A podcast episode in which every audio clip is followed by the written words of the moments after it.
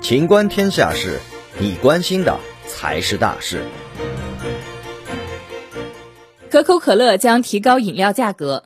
四月二十号，可口可乐 CEO 表示，该公司将提高饮料价格，以应对大宗商品价格上涨的影响，但没有透露哪些可口可乐产品将会涨价。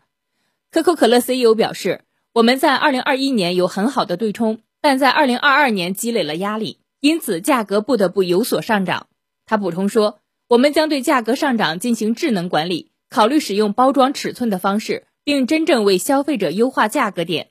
可口可乐 CEO 早些时候表示，未来十二到十八个月大宗商品环境具有挑战性，通胀今年可控，但二零二二年是一大挑战。